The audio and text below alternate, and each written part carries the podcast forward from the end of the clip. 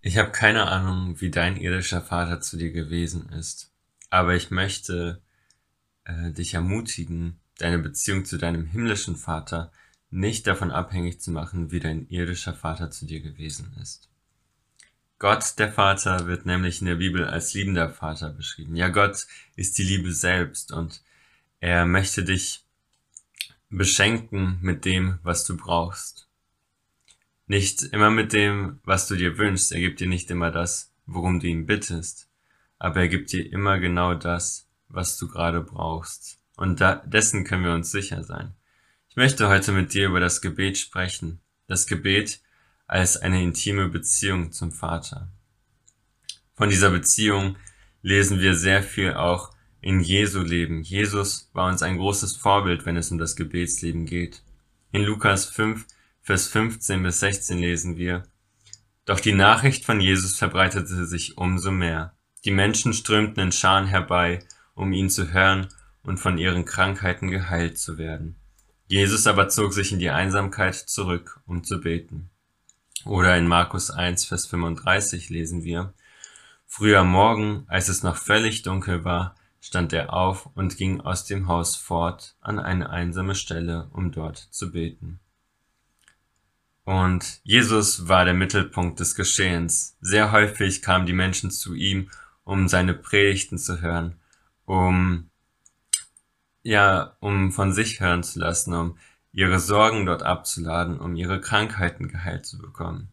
Und trotzdem zog sich Jesus immer wieder zurück aus diesem Geschehen, damit er Kraft tanken kann bei seinem Vater.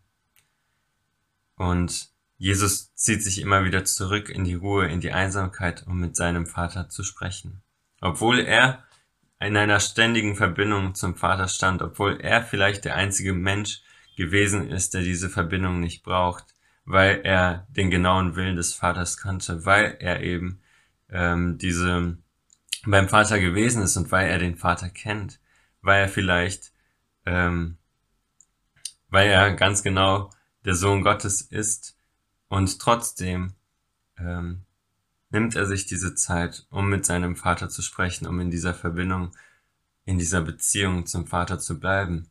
Und die Beter der damaligen Zeit haben ihre Gebete nicht in Floskeln formuliert, wie ähm, zum Beispiel äh, das Ave Maria, irgendwelche vorformulierten Gebete haben sie nicht gesprochen, sondern sie haben ähm, ihr Herz ausgeschüttet. So lesen wir im Psalm 62, Vers 9, Vertraut auf ihn zu jeder Zeit, ihr Leute aus meinem Volk. Schüttet euer Herz vor ihm aus, denn unsere Zuflucht ist Gott. Gott weiß, was in dir vorgeht und er kennt jeden einzelnen Gedanken von dir. Warum solltest du dann überhaupt dein Herz vor ihm ausschütten, wenn er dein Herz schon kennt? Das Herz ausschütten, vor allem unter Menschen, zeugt von sehr tiefem Vertrauen oder von einer intimen Beziehung. Und genau das ist es, was Gebet ist. Gebet zeigt dein Vertrauen zu Gott. Wenn du dein Herz ausschüttest, dann bedeutet es, dass du Gott vertraust, dass du ihm ihn als deinen Gott siehst, der für dich sorgt, ihn als deinen Vater siehst, der dir das gibt, was du brauchst.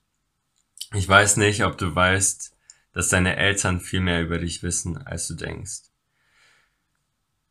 Ich weiß von mir, dass meine Mom häufig spürt, wenn ich ein Problem habe oder wenn mir etwas auf dem Herzen liegt, aber trotzdem spricht sie mich nicht darauf an.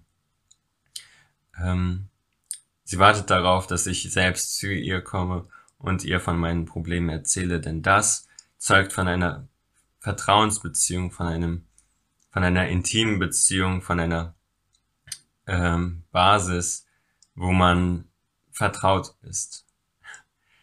Und ähm, genau das ist es, was die Beziehung zu Gott ist. Unsere Eltern schätzen es, wenn wir ihnen von unserem Problem erzählen, wenn wir ihnen damit unser Vertrauen zeigen.